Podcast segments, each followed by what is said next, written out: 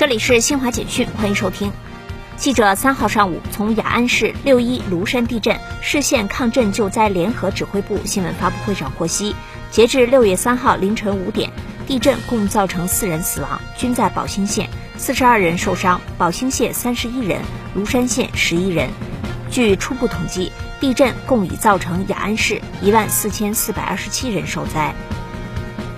俄罗斯外交部二号发表声明说，日前召开的欧盟特别峰会未提及通过和平谈判解决乌克兰局势的方案，欧盟有意将乌克兰推向悬崖边缘。石油输出国组织欧佩克与非欧佩克产油国二号以视频方式举行第二十九次部长级会议，决定将今年七月的月度产量日均上调六十四点八万桶，高于此前日均四十三点二万桶的月度增产计划。联合国二号对也门冲突双方将全国停火时间延长两个月的决定表示欢迎。以上，新华社记者为您报道。